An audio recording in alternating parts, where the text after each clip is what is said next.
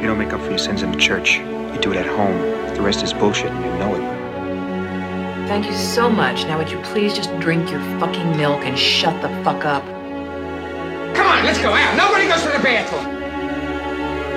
Just when I thought I was out, they pulled me back in. So, herzlich willkommen zur 60. Folge von Cap vs. App und dem Beginn der vierten Staffel. Hallo. How are you, lad? Um schon mal vorauszugreifen. Du fängst mit deinem New Englander Akzent an, wa?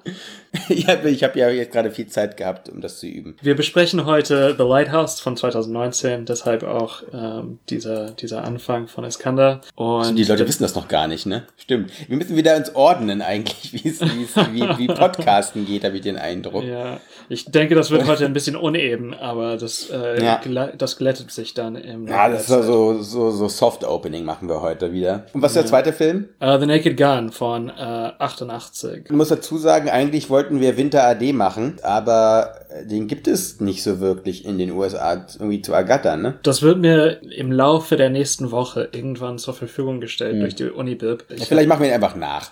ja, Oder wir warten ein Jahr. Machen es dann beim nächsten Tag der Einheit. ja, also ich habe eine Liste von Filmen, das überschreitet alle Maße. Ja. Ich habe auch geguckt, was eine DVD kostet oder ob es das irgendwo als Stream gibt. Die DVD kostet 50 Euro. Ich kann es nicht nachvollziehen. Das Gute ist, beide Filme, die wir heute besprechen, Lighthouse und Naked Gun, gibt es bei den gängigen Streaming-Anbietern. Also bei mir beide auf Amazon, für die Ja. in Deutschland auch. Auf Netflix gibt es Naked Gun und auf Amazon gibt es äh, Lighthouse. Genau. Ja, super. Aber lass uns doch, bevor wir zu den Filmen kommen, wir haben ja relativ viel zu besprechen. Wie geht's dir denn, Maxim, da drüben? Wie war der Sommer? Das war wahrscheinlich der schlechteste Sommer, den ich in meinen 26 Jahren erlebt habe. Es ist wirklich kaum etwas passiert. Colette ist operiert worden. Äh, sie hat ja hier diese Blinddarmentzündung. Wir sind nirgendwo hingekommen, wirklich, ähm, weil alles gesperrt und geschlossen war. Und ja, ich habe mich eigentlich nur äh, auf die Arbeit konzentriert. Also man kann eigentlich sagen, so wie wir die letzte Staffel beendet haben, so beginnen wir die neue, ne? Auch ein bisschen. Okay. Ja, aber bei dir hat sich viel verändert, wa? Ich darf dich jetzt als äh, Master ansprechen. Ja, habe es endlich geschafft, nach äh, doch einem eigentlich in Regelstudienzeit nur zwei Jahre langem Studium, das nach fast fünf Jahren zu beenden. Und das Weinverkaufen hat sich doch auch zu einem äh, starken Aspekt in meinem Leben entwickelt. Das, das Beziehungsweise jetzt. professionellen Anteil, ne? Genau, ich verkaufe jetzt professionell Wein. Das hat sich vielleicht in den letzten Jahren ein bisschen angebahnt, wer auch diesen Podcast gehört hat, dass äh, Wein doch eine gehörige Rolle in meinem Leben spielt. Zwei Standbeine, also ich habe jetzt auch nicht ohne Grund so lange studiert. Das finde ich auch ganz gut, weißt du, dass ich jetzt nicht einfach so in einen komplett neuen Bereich reingehe und irgendwie meine fast neun Jahre studiert. Also es hört sich so an, als ob ich in den 70er studiert hätte, ne, wo das ja möglich war, so lange zu studieren. Ich habe ja, ich habe ja Bachelor Master gemacht, also eigentlich das auf Effizienz getrimmte System. Und wie man sieht, kann man sich, wenn man mit genug Impetus dahinter steht, genauso lange studieren wie diese ewigen Studenten. Äh, was gibt's noch Neues? Meine Freundin ist eingezogen, aber das war ja schon davor der Fall, glaube ich, ne? Ähm, War es das? ich bin mir nicht sicher. wir haben auch ordentlich InDesign-Geschichte weiter vollführt. Jetzt haben wir auch einen neuen Teppich, einen neuen Couchtisch und einen neuen Fernseher. Für eine Metamorphose, weißt du? Vorgestern ist unsere Waschmaschine kaputt gegangen. Das heißt, da kriegen wir auch eine neue Waschmaschine. Einen neuen Kühlschrank haben wir schon. Also dieser studentische Lifestyle wird in großen Schritten überwältigt. Und, oder, oder bewältigt, besser gesagt. Und, und langsam, langsam merkt man, dass man doch nicht mehr 18 ist, weißt du? Wenn man sich halt wirklich wie Schmitz Katze darauf freut, also erstmal, dass man Schmitz Katze sagt und zweitens, dass man sich auf Kühlschränke und Waschmaschinen freut. Ist ein neuer Vibe, weißt du, in dem ich, Ja, in dem, anderer, in dem ich mich gerade befinde. Lebensrhythmus auf jeden Fall. Ja, genau. Und man freut sich einfach mal auch um 20 Uhr nach der Arbeit zu Hause zu sein einfach und vielleicht was Schönes zu sehen und dann in die Haier zu gehen, ne? Was trinkst du denn? Ich trinke gerade einen äh, Smoothie, Selbstgemacht oder gekauft? selbst gemacht. Sojamilch, äh, gefrorene Beeren, äh, Banane und Ananas eingelegte. Mittagssnack für mich und stärkt auch für Basketball. Du spielst wieder viel Basketball, ne? Ja. Die Normalität ist dem weit zurückgekehrt, dass halt die äh, Streetball-Courts wieder auch gut gefüllt sind. Oder? Gut gefüllt würde ich nicht sagen. Ich spiele halt mit Kollegen aus, äh, Ja. aus der Fachschaft. Das ist so One-on-one unser oder- zwei gegen zwei. Zwei gegen zwei. Okay. Ja, und das ist auch so gewissermaßen unser Covid-Bubble. Also Ja. Wir, wir wissen, dass wir miteinander abhängen. Das ist so der Großteil unseres sozialen Kontakts. Darüber hinaus schauen wir manchmal zusammen Filme. Wir wissen aber noch nicht, was du trinkst, Iskander. Also können Ach wir so, nicht starten. das mache das, das stimmt wohl. Äh, noch, also ich trinke heute zwei Weine. Der eine muss noch dann geholt werden, weil wir den nach zum Fisch trinken werden. Aber fangen beginnen wir mal mit einem Pet Nut, der äh, Pio Pio, also ein einfach vergorener Sekt. Ja, also Thirsty Thursday. Richtig, genau, das ist mein Lebensmotto. äh, denke, das ist ein ganz guter Wein, um mit Lighthouse zu starten, weil dieses leichtfüßige, feine Prickeln einen wunderbaren Gegenpol setzt zu dem Film, den wir jetzt besprechen werden.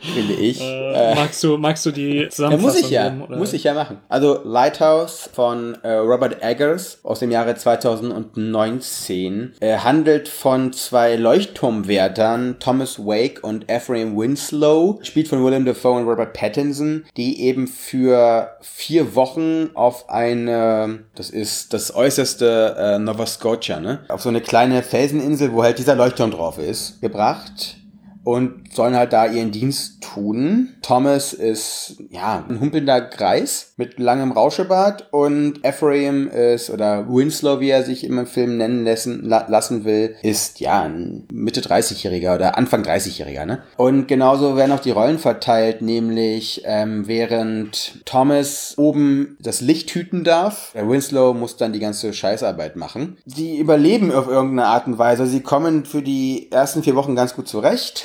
Da haben nächtliche Trinkgelage meistens eine große Rolle. Und dann und danach, nach dem großen Kater, äh, nach den vier Wochen müssen sie feststellen, dass ein großer Sturm aufzieht und äh, die beiden weiterhin auf dieser Insel festhält. Da würde ich mal stoppen. Ja, so spitzen sich auch die Konflikte zu. Das, glaube ich, sollte klar sein.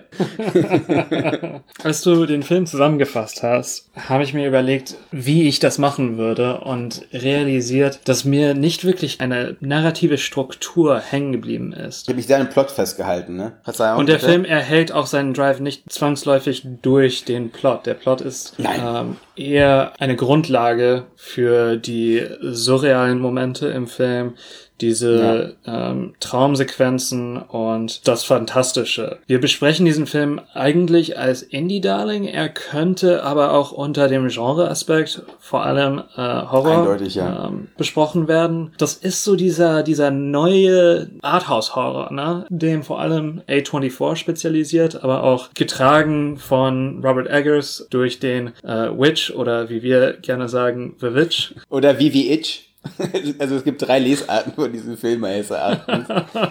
Weil auf dem Cover sind die beiden Wies einzeln stehen. Die sind nicht zusammenhängend mit dem Itch. Aber hey, ähm, Lighthouse, beide sehr stilisierte Filme. Ja, wie gesagt, diesen, diesen Arthouse Anspruch oder diesen Anspruch irgendwo erheben, die auch nicht fehl am Platz sind auf äh, diversen Festivals. Ja, und Robert Pattinson und Willem Dafoe, das sind zwei Namen, ne? Willem Dafoe als alter Meister und ähm, Robert Pattinson als junger, aufstrebender Superstar. also du hast gerade mehrere Sachen angesprochen. Kommen wir erstmal zu Willem Dafoe und Pattinson. Ging ja wirklich darum, dass wir im Vorfeld nochmal nachschauen mussten, ist das wirklich ein Indie-Darling? Weil wenn man sich so das alles mal zusammen anschaut, denkt man nicht, dass der Film nur 4 Millionen gekostet hat. Äh, hat 18 Millionen eingespielt, das jetzt mal nur als Nebennotiz, aber für 4 Millionen diesen Film umzusetzen, finde ich, ist eine produktive Meisterleistung wirklich. So ein teurer Tatort mit Till Schweiger kostet genauso viel und das musst du mal gegenüberstellen.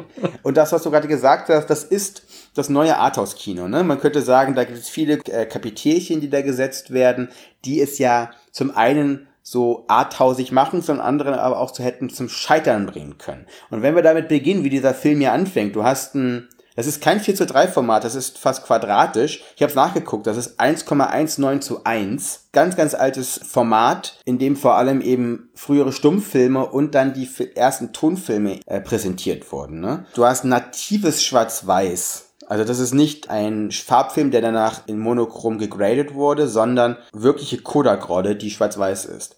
Und das sind aber die beiden Punkte. Normalerweise wird genau das Gegenteil gemacht. Du hast sowas wie Francis H. von Farbe zu schwarz-weiß gegradet. Und da hast du diesen Artsy-Moment und das ist halt so typisches Arthouse-Kino vor 10, 15 Jahren in der, in der Richtung, ne? Ja, sowas Äh, wie Oh Boy auch in Deutschland. Ja, genau. Die kommen ja aus der gleichen Bewegung auch, aus dieser Mumblecore-Bewegung, beide Filme. Und jetzt hast du das Ding hier.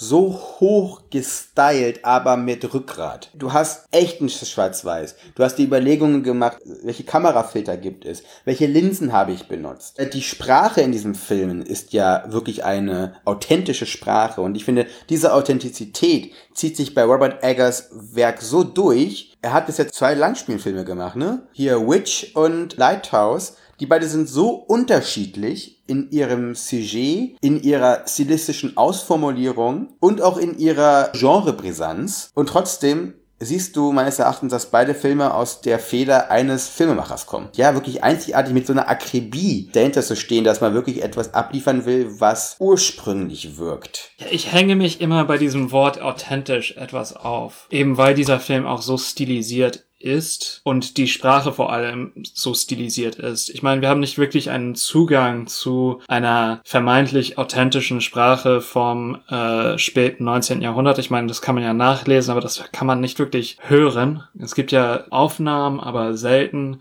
Und das muss gewissermaßen nicht rekonstruiert, sondern einfach konstruiert werden. Und für mich ist da die Leistung wirklich so bewundernswert, weil das aus diesen diversen Elementen gezogen wird. Ich sehe auch vor allem Elemente des äh, Expressionismus, des äh, deutschen Kinos in diesem Film. Vor allem bei diesen unglaublichen Kamerafahrten, die in die Vertikale laufen. Das ist für mich 1A Mornau und die Kamera Karl Freunds. Dieser Film, mir ist er ehrlich gesagt fast 20 Minuten zu lang. Aber er, er bringt es über das Ziel hinaus, eben weil er von zwei Elementen getragen wird. Einmal von der schauspielerischen Leistung und das Bild. Ich kann mich an diesen Bildern fast nicht, also nicht satt gucken. Ich finde sie so faszinierend. Sie haben eine gewisse Textur, da ist eine, eine Kernigkeit in dem Bild zu sehen. Das will man fast anfassen. Weißt du, was ich meine? Das bringt vor allem die Texturen und die Materialien die Materialien im Film auch akzentuiert heraus. Dieser Film handelt gewissermaßen von Arbeit und von den materiellen ähm, Bedingungen eines Überlebens am Limit. Und du hast ja schon die ähm, Nacht, wie nennt sich das auf Deutsch? Die Nachtpöttchen? Nacht Bettpfannen heißt das. Ja, wir haben es hier mit, mit Fäkalien zu tun, aber dann auch mit diesen verschiedenen Texturen, ja, den äh, Lebenskontext ihres Miteinanders und ihres Überlebens bilden. Es ist ein Film in Schwarz-Weiß, ne? Darf man natürlich nicht vergessen. Da wurden halt Filter benutzt, die eben dann zum Beispiel rot zu tiefsten Schwarz machen. Das sieht man vor allem im, im Finale. Und du mhm. hast echt, du hast das Meer, Terpentin, Blut, Pisse, auch wieder ursprüngliche in diesen Kräften, die da aufeinander wirken. Und du hast Stein, du hast Stahl. Ich verstehe, was du meinst mit diesem, ähm, oder das sieht man ja eigentlich in diesen Bildern, mit dieser Haptik, dieses Schwarz-Weißes. Und das finde ich so beeindruckend, wie man eben aufgrund der Entscheidung, etwas in Schwarz-Weiß zu machen, es lebendiger macht eigentlich, als ob man es in Farbe macht. Ne? Und mhm. weil es wirklich, weil es ein integres schwarz-weiß ist und eben nicht irgendwie verklausulierte Künstlerei, sondern mit Verstand daran gegangen wurde. Und der Typ ist ja auch obsessiv in seiner Vorbereitung für genau diese sprachlichen Aspekte. Er hat für diesen Film hat er, da gibt es irgend so ein Buch, wo so eine Frau äh, Leuchtturmwerte interviewt hat in, um die Jahrhundertwende, ne? Und das hat er mhm. als Ausgangsmaterial eben genommen für die Dialoge und damit wurde vor allem Willem Dafoes Figur eben konstruiert. Ich finde das, ich finde das halt so spannend, weil ich habe sowas, also wenn du heutzutage, klar bei Jane Austen Filmen wissen wir alle, wo eben die Sprache herkommt, das sind ja Kostümfilme, ne? Da siehst du Menschen von heute, die sich verkleiden. Mhm. In diesem Film, und das war bei Witch genau das gleiche, ich, war, ich wurde sofort reingesogen in diese Welt. Aber es ist eben nicht Vielleicht ist deshalb authentisch ein, ein irreführender Begriff, weil es ist, wie du sagst, eben auch durch diese expressionistische, diese, diese träumerischen Fiktionen oder albtraumhaften Fiktionen vor allem, die ja Winslow begleiten. Also eine Vieldeutigkeit ist in diesem Film vorhanden. Es gibt mehrere Ansätze, glaube ich, um diesen Film irgendwie für sich äh, handhabbar zu machen. Es ist auch ein Film, wir haben den uns auch gekauft, weil ich ganz genau weiß, dass ich den noch zwei, dreimal gucken werde in meinem Leben. Und ich glaube, das ist ein Film, der auf so eine ganz gewisse Mindgame-Art auch mehrere narrative Funktionen erfüllen kann. Weil er eben so offen gestaltet ist. Ja, ein herausragender Mindgame-Film, wenn ich es nochmal so überlege. Damit habe ich mich ja in meiner Bachelorarbeit beschäftigt. Und äh, das wäre wieder so ein Film, wo man das extrem gut ansetzen kann. Weil ob es jetzt wirklich zwei Männer auf einer Insel sind, ob es nur einer ist, ob es der gleiche ist, ob es gar nichts ist, das äh, ist alles irgendwie, das sind verschiedene Endpunkte, oder? Ja, also eine, eine Vielschichtigkeit auch. Vor allem die letzten Szenen finde ich so stark. Sie spielen mit dem Topos des, des Erhabenen. Ähm, es gibt einen Moment, wo das Kino an sein Limit kommt und die Erfahrung an sein Limit kommt. Und mhm. das ist ähm, technisch so gut gelöst, finde ich. Setzt auch die richtigen ähm, Akzente für einen Horror, der über den Jumpscare hinaus deutet. Ja. Das ist halt nachhaltiger Horror, der eben reflektiert auf uns. Kein Affekt, es ist halt nur Effekt. Und der Nachhalt ist viel stärker. Mhm. Und man muss aber dazu sagen, sobald danach irgendwelche Möwen vorhanden sind, gibt es halt schon ganz klare mythologische Referenzen. Ne? Muss man auch einfach mal fest, muss man einfach mal festhalten. Es ist auch wieder dieses Schwingen zwischen tradierter Erzählhaltung und aber auch dann diesen diesen No Fucks Were Given Moment. Ich habe mich wirklich in drei, vier Momenten an Tarkovsky und Bergmann erinnert gefühlt und mit denen ich mich ja sehr auch ausführlich in meiner Bachelorarbeit eben vor Jahren beschäftigt habe. Dieses freie Radikal, was überhaupt keinen Bock darauf hat, dir irgendwas zu geben, irgendeine logische Konsequenz aus einer narrativen Folge, sondern nur diese künstlerische Kraft, die dann potenziert wird in allen Kanälen, die dieser Film zur Verfügung hat. Das hat mich extrem daran erinnert. Mhm. Dabei auch noch ganz kurz, bevor wir weitermachen mit The Naked Gun, ähm, würde ich den, den Schnitt auch betonen. Das ist so, also in diesen Traumsequenzen, die Montage, also vor allem auch diese äh, hervorragende Masturbationsszene, die äh, Aneinanderreihung der Bilder und der Einstellungen ist wirklich top. Mir fällt gerade auch auf, mir gefällt der Film im Gespräch mit dir besser. Das ist ein Film, den man mit anderen Menschen gucken muss und ja. mit anderen Menschen auch besprechen muss. Der provoziert auch gewissermaßen. Ja. Und das, das nee. muss man thematisieren, aufgreifen. Ja, der Film braucht ein Zwiegespräch, so wie es das ja im Film auch immer gibt. muss man einfach sagen, ne? Für mich eine ganz klare Sehempfehlung. Ja, für mich auch. Oder Mehrfachsehempfehlung sogar. so auch gewissermaßen beim nächsten Film, den wir besprechen. Ähm, dafür aber ein harter Cut, was ähm, oh, ja. die. Wo, wobei ich aber eins sagen muss, ich war ein bisschen schockiert, dass du den noch nie gesehen hast. Wie ja, geht das, frage ich mich. Es gibt immer wieder also, so Filme äh, und das ist auch gewissermaßen die, die Freude der Entdeckung. Mhm.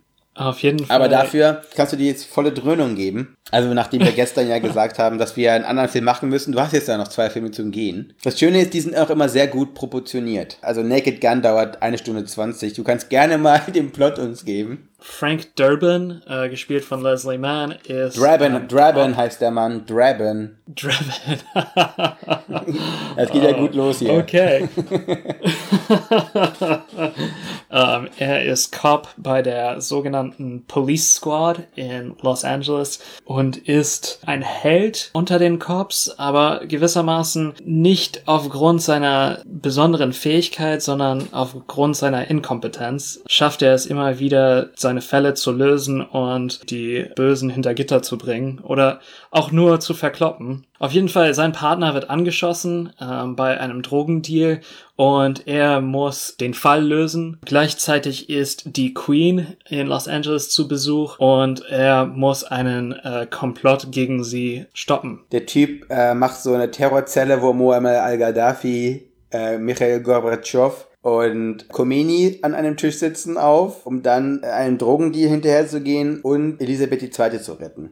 Und daran merkt man meines Erachtens schon, dass das ein sehr quirliger Film ist, ne? Auf eine ganz mm. gewisse Art. Das ist natürlich eine absolute Parodie. Es gibt so viele intertextuelle Referenzen. Da wird eigentlich jeder auf die Schippe genommen. Popkultur, Gesellschaftspolitik, alles Mögliche. Das steigert sich meines Erachtens in den zwei nach, also es gibt drei Filme davon, das ist eine Trilogie. Vor allem im zweiten, da geht es dann viel um die Bush-Administration, also die von Senior. Dahinter steckt halt, also die zwei Zucker-Brüder mhm. und Abrahams, die eben für diese Filme verantwortlich sind. Es ist ja auch ein, man könnte eigentlich sagen, Kino-Spin-Off aus einer sechsteiligen Serie, die eben Police Squad hieß. Ja, also das ist ein Film, der in so einer gleichen Tradition steht wie Hot Shots. Hast, hast du den gesehen? Nee, auch nicht. Hier fehlt also ganz viel Comedy Gold aus den 80er Jahren anscheinend. Mir ähm, fehlt generell ganz viel Comedy und ich hole das in letzter Zeit nach und sehe mhm. dann auch ganz gewisse Kontinuitäten und empfinde erneute Lust beim Schauen. Das ist für mich in den letzten zwei Jahren, würde ich sagen, Ja. ähm, immer mehr auf dem Radar gewesen oder gekommen. Unglaublich bereichernd. Ähm, Ich weiß jetzt nicht, ob ich da vielleicht ein Zutun hatte. Oder unser Podcast dazu ein Zutun hatte. Ich glaube, wir hatten beide immer wieder so blinde Flecke in unseren filmischen oder in unseren Filmografien, die wir bis dahin hatten. Ne? Und ich glaube, dass eben dieses fokussiert darüber auch sprechen und das Thematisieren das eben zutage fördert. Mein großes Learning aus dem Podcast ist Kinderfilm oder Familienfilm. Das war für mich so, Paddington 2 war für mich so ein augenöffnendes Erlebnis gewesen, dass man eigentlich nie sich sicher sein darf, dass etwas scheiße ist, bis man es wirklich gesehen hat. Das äh, ist, glaube ich, ein, ein, ein wirklich wichtiges Learning, oder? Was wir hier beide natürlich durchgemacht haben. Deswegen für dich, nächstes, nächste äh, Lektion, nachdem du die drei nackte Kanone-Sachen gesehen hast, ist Hotshots, was so ein bisschen Top Gun, Top Gun-Verarsche ist, wo ähm, Charlie Sheen mitspielt, als er noch super jung war und noch nicht der alkoholsüchtige, chauvinistische Bastard, der, der er jetzt halt irgendwie ist. ähm, Naja, also ich muss ganz kurz den anderen Wein holen. okay. Jetzt mache ich einen Vollmond-Chasselas auf von Harteneck aus Baden. Der heißt deshalb Vollmond, weil er am 14.09.2019 bei Vollmond am Morgen äh, gelesen wurde. Oh je. Okay. Okay. Also, Und das ist, das ist großer- kein Gimmick. Also ich muss sagen, ich bin, ich bin großer Fan von Harteneck, aber ich finde sowas sind Sachen. Na, es gibt ja den Mondkalender von der Frau Thun, in dem es so Blüten- und Wurzeltage gibt, damit du weißt, wann du trinken darfst und wann nicht. Aha. Und ich habe mir das mal runtergeladen, um, nachdem ich mit Leuten Wein trinke, zu gucken, ob wir Spaß an diesem Wein haben. Und wenn danach da steht, wir haben einen Wurzeltag, also einen Tag, in dem man eigentlich nicht trinken sollte, denke ich mir so, ja, siehst du, man muss halt einfach nur, also es ist auch ein bisschen psychosomatisch natürlich, ne? Naja. Deswegen ist sowas wie ein Vollmond-Chasselas äh, auch psychosomatisch. Aber ich, wie gesagt, ich bin ein großer Fan vom Weingut an sich. Ob man da so viel Hokuspokus dazu packen muss, weiß ich nicht. Aber wir schauen mal. Ja, macht mir erstmal, macht mir erstmal sprachlos. Ich glaube, ich habe heute totales Anti-Pairing gemacht, wirklich. Dieser Wein ist, obwohl er so ein Einsteiger auch in ganz gewisser Weise ist, ziemlich tiefgründig und hätte vielleicht besser zu Lighthouse gepasst. Das Blubberwasser, was ich davor getrunken habe, ist halt fuchsig fidel und würde halt besser zu Naked Gun passen.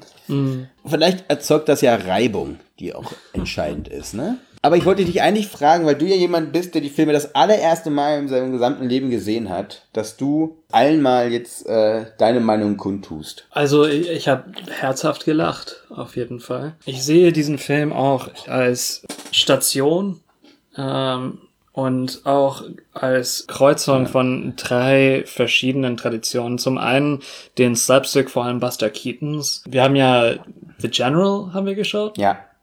Ja, und wir haben hier, das ist vor allem in der Szene, wo der Partner von Frank äh, angeschossen wird. O.J. Simpson als äh, Detective Nordberg. Also die Gags, die darauf folgen, das ist direkt aus Buster Keaton.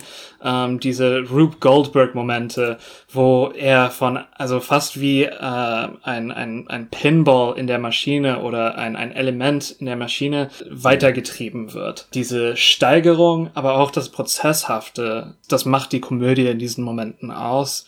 Dann haben wir den dialogischen Witz, der so unglaublich schnell ist. Und zum einen ist das diese Tradition des Screwballs, aber dann auch die Marx Brothers, Momente, in denen Bedeutungen ähm, sich also äh, ineinander gekehrt werden, ähm, Beziehungsweise auch pervertiert werden. ja, Ne? ja, absolut richtig. Und dann diese visuellen Gags ähm, aus dem aus dem Absurden. Diese drei Einflüsse kommen in diesem Film zusammen und erzeugen was wirklich Besonderes. Und das ist ein Film, der auch nicht wirklich von seiner äh, von seinem Plot getragen werden kann, der nicht wirklich Interesse an der Logik eines Plots hat und diese Lo Logik gewissermaßen bricht und auch die die vierte Wand bricht Ja. diese Illusion oftmals scheitern lässt. Dieses Als-Ob des Kinos oder beziehungsweise das Als-Ob des traditionellen Hollywood-Kinos oder des traditionellen Systems und eben den Zuschauer auf seine Position als Zuschauer aufmerksam macht. Immer noch als Entertainment funktioniert. Also es ist in dem Sinne auch wirklich werthaltiges Entertainment. Und das ist ja das, was ja irgendwie immer so als Antipode angesehen wird. Ne? Entweder bist du eben nachhaltig oder du bist halt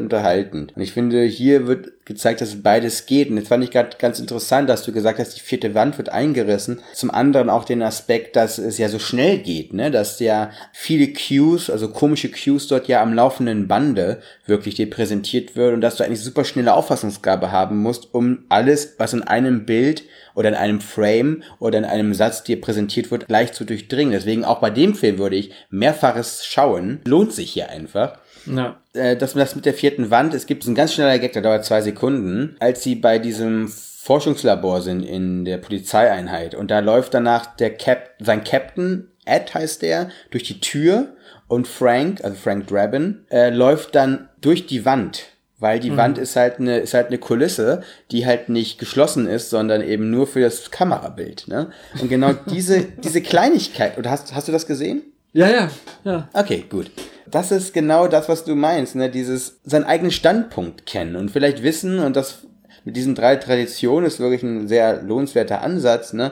Seine Position zu kennen und auch zu wissen, wovon man sich bedient, das dann aber auch wirklich respektvoll und innovativ exekutiert, weil man die drei Sachen zusammenbringt. Das auch in so einer Phase vielleicht, wo das eben auch noch so ein unverbrauchter Blick gewesen ist. Ne? Heutzutage, klar, wir sind im Post-Sitcom-Gesellschaft gelandet, ne? wo genau diese Comedy-Elemente so bis zum Erbrechen irgendwie ausgeführt wurden. Das bedeutet, dieser frische Blick war dort noch möglich. Heute wird viel irgendwie äh, verwaschen. Deswegen ist es für mich halt so Comedy Gold, was so auf einem eigenen, auf einer eigenen Empore steht und was eigentlich jeder, der sich irgendwie mal mit Komik auseinandergesetzt haben möchte, eigentlich kennen muss, weil äh, da viel eben wirklich exponiert wird, ne? Ja. Dieser Film ist mit einem äh, PG-13 besehen worden oder versehen worden, aber die Comic ist an manchen Stellen unglaublich erwachsen, beziehungsweise erwachsen ist vielleicht das falsche Wort, aber sehr naja. suggestiv. Sag doch, wie es ist, Digga. Versaut. Das ist total versaut. Also das Suggerierte ist da relativ äh, offensichtlich in vielen Punkten. Wie gesagt, ich, ich leg dir auch wirklich die zwei Nachfolgefilme ans Herz. Da gibt es so eindeutige Szenen und Sequenzen. Immer wieder krass, was früher irgendwie möglich war, ne? Wo man heute irgendwie verschiedene Filter benutzt, um das irgendwie zu verdecken, die mit wenigen Mitteln so offensichtlich sein können, ohne dass es offensichtlich wirkt. Mhm. Vielleicht ein bisschen verklausuliert, was ich gerade gesagt habe, aber ja, ich frage mich, also vielleicht schauen wir einfach nicht die richtigen Filme. Ich weiß nicht, was es ist oder woran es liegt. Ob tatsächlich keine solche Filme gemacht werden oder keine Filme, die eben diese Elemente des Kinos benutzen mhm. und aufblühen lassen ob das wirklich einfach historisch nicht mehr machbar beziehungsweise anwendbar ist. Ja, ähm, so ein Sättigungseffekt vielleicht eingetreten ist. Ja, ob das total obsolet ist.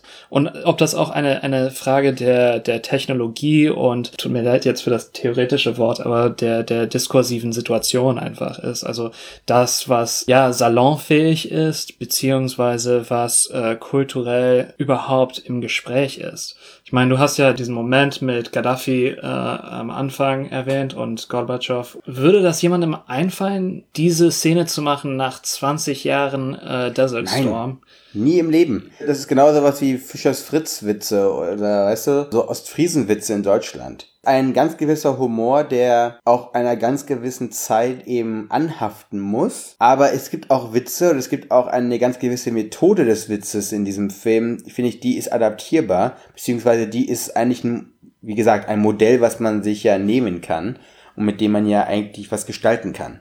Ja. Und ich habe diesen Sommer auch dafür genutzt, sehr, sehr viele Serien zu gucken. Jetzt beginne ich gerade wieder mit, mit Filmen. Wir haben auch Serien angefangen, zum Beispiel Easy. Kennst du die? Nee. Wo über das sind so Alltagsbeziehungsgeschichten von Menschen in Chicago. Okay. Ähm, eigentlich super nett und da hast du auch so einen ganz gewissen humoristischen Ansatz, der auf jeden Fall auch auf Tradition aufbaut. Also wir haben auch Columbo jetzt geschaut. Äh, Gucke ich gerade mit meiner Freundin und ich zeige ihr das gerade alles. Wir haben uns auch die komplette Columbo-Box gekauft, deswegen. Mhm. Weil das ist so ungefähr sowas wie, keine Ahnung, Einhörner. Also Columbo ist so, das, das findest du nirgends irgendwie. Das gibt's nirgends. Ist auch wirklich zu wertvoll, ehrlich gesagt. Ich bin ein großer Fan von dieser Serie. Womit ich den filmischen Blick wieder mir ein bisschen antrainiert habe, ist das Sehsüchte Filmfestival, was jetzt gewesen ist letzte Woche, das eben zu großen Teilen auch online abgehalten wurde. Es gab auch Präsenzveranstaltungen, aber es gab einen Online-Pass, den man sich holen konnte und dann konnte man eigentlich den größten Teil des Festivals auch einfach bei sich zu Hause gucken. Da habe ich gesehen, was ja an der Schnittstelle zwischen Theorie und Praxis so erzeugt wird, ne?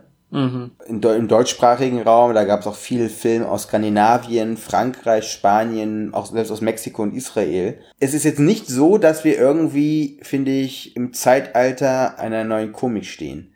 Jeder Film, der mit Komik gespielt, experimentiert und eben auch benutzt hat, hat das auf Tradition aufgebaut. Meines Erachtens gab es auch Filme, die sollten witzig sein, haben aber komplett verfehlt ihre Aufgabe als Komödie, weil sie vielleicht sich zu sehr an relevanten Themen unserer heutigen Zeit orientiert haben und vielleicht nicht versucht haben, diese Thematiken in einen universellen Kontext von Komik einzubetten. Und ich glaube, das haben wir bei Naked Gun. Egal wie flach oder egal wie hochtrabend eine Thematik, ein Kontext ist, er wird in diesem Film immer gleich benutzt Mhm. oder gleich bearbeitet und dann entsteht daraus der Lacher, der bei mir immer gleich ausfällt, aus vollem Herzen. Ja. ne? Vielleicht ist das genau die Frage, wo steht man als der Filmemacher und was kennt man als der Filmemacher und wo will man hin? Und ich glaube, dass so dieses Ideal und Wirklichkeit einfach so ein, so ein Mismatch gerade irgendwie darstellt, dass wir vielleicht so eine Handbremse angezogen haben, was so Comedy angeht. Ich habe äh, geschaut vor ein paar Wochen, weil ich mich ja immer wieder auch dazu zwinge, mir Sachen anzuschauen, die ich jetzt nicht auf meiner, auf meiner Bucketlist drauf habe. Ähm, Always My Maybe heißt der Film. Schon mal äh, noch gehört? nie was von gehört. Der Film hatte drei, vier echt tolle Sequenzen. Die fand ich humoristisch extrem gut und dann hat sich das aber in den anderen ungefähr gefühlten 70 Sequenzen im nichtsartigem Nonsens bewegt. Einen ganz gewissen Effekt erzeugen, ein ganz gewisses Publikum ansprechen, diese typischen Netflix-Parameter irgendwie erfüllen müssen. Ähm, das ist das Problem, weil, weil Leute nicht mehr hinter ihrer Comedy stehen oder nicht wissen, woher sie kommt vielleicht, sind sie witzlos. Vor zwei Wochen habe ich Swiss Army Man gesehen. Und Daniel Radcliffe spielt in diesem Film für 90 Minuten ein furzendes Kadaver. Das ist unglaublich lustig. Und die äh, Gags funktionieren und das, ich habe auch da herzhaft gelacht, dass der Film ist von den letzten, in den letzten zwei Jahren oder drei Jahren gemacht worden. Also es gibt auf jeden Fall Lichtblicke und was wir, was ich immer mehr sehe, ist eine Hybridisierung von Elementen aus, also dass man dann auf einmal Horror und Komödie auf interessante und neue Weisen vermischt sieht. Zum Beispiel, wir haben ja diese Szene bei Us besprochen, wo auf einmal NWA spielt. Und das war für mich also unglaublich witzig. Kam aus der, aus der Comedy-Erfahrung auch Jordan Peels. Ich meine, er war ja mit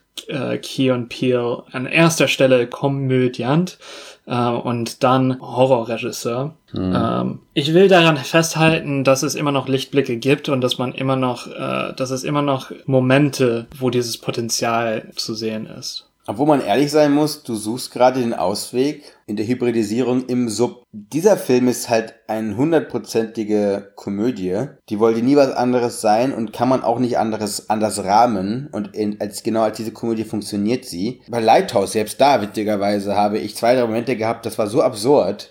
Und eben genau mit dieser Absurdität, also mit dieser komischen Absurdität an dieser Schwelle, an der ja Horror irgendwie immer lang kratzt, ist das ausgeführt worden, dass ich da auch gelacht habe, so aufgelacht habe. Na klar, wenn du eben die Mittel bis aufs Äußerste ausreizt, kannst du danach eben diesen Lacher erzeugen. Nur bedeutet das ja, dass überall Lacher funktionieren, außer im Genre Komödie, ne? Irgendwie gerade. Das ist gerade auf so einer, also auf so einer Talfahrt meines Erachtens, ne? Jetzt muss ich nochmal darüber nachdenken, als wir äh, Stuber besprochen haben, ne? Wenn ich mir jetzt so retrospektiv diesen Film anschaue, muss Ja. man auch einmal sagen, äh, sechs hinsetzen, ne? Weil das ist genau das, dieses Netflix getrimmte Parameterdenken und dann zwei, drei gut geschriebene Gags und that's it. Ja. So, also das bedeutet, wir sind in so einer Brachlandschaft komödiatisch gerade irgendwie angekommen. Pseudokomödien müssen wir jetzt Horrorfilme schauen und die Gesellschaft sortieren. Das ist ja unfassbar eigentlich. Ja, wann hast du auch das letzte Mal einen, einen romantischen Film gesehen, der wirklich im Kino groß, äh, groß angekommen ist? Das ist ja unser großes Leidensthema in diesem Podcast, ne? Die, die, die erste große Rom-Com unserer Zeit. Ganz schön äh, fatalistisch jetzt, ne? Am Ende dieses Podcasts. Und das bei der Besprechung eines Films wie Naked Gun. Das ist äh, verkehrte, irgendwie verkehrte Welt heute, ne? So ein bisschen. Ja, ja. Wenn ich ehrlich ist. Bei mir weintechnisch und jetzt auch ähm, thematisch. Vielleicht hängt das auch mit unseren Zeiten zusammen. Ja. Was besprechen wir nächstes Mal? Ich weiß jetzt nicht, ob das besser wird, ehrlich gesagt. Wir besprechen, nachdem ich ja schon Bad Boys 2 als einen meiner Lieblingsfilme auserkoren habe, Bad Boys for Life. Und als zweites machen wir Jojo Rabbit als äh, Genrefilm. Cool. Ich freue Was mich. ist das dann für ein Genre, wenn ich fragen darf, nochmal? Nazi-Film oder? Nazi-Persiflage? Ja, Komödie. Hey, guck mal, da haben wir es. da können wir, können wir gleich mal einen Statusreport abgeben, wo die Komödie heutzutage steckt. Ja, dann bis dann, ne? Ciao. Ciao.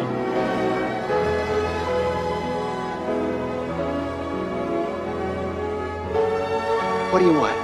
You you want the moon? Just say the word and I'll throw a lasso around it and pull it down. Hey, that's a pretty good idea. I'll give you the moon, Barry. Just shut up. You had me at hello. You had me at hello. You should be kissed and often, and by someone who knows how.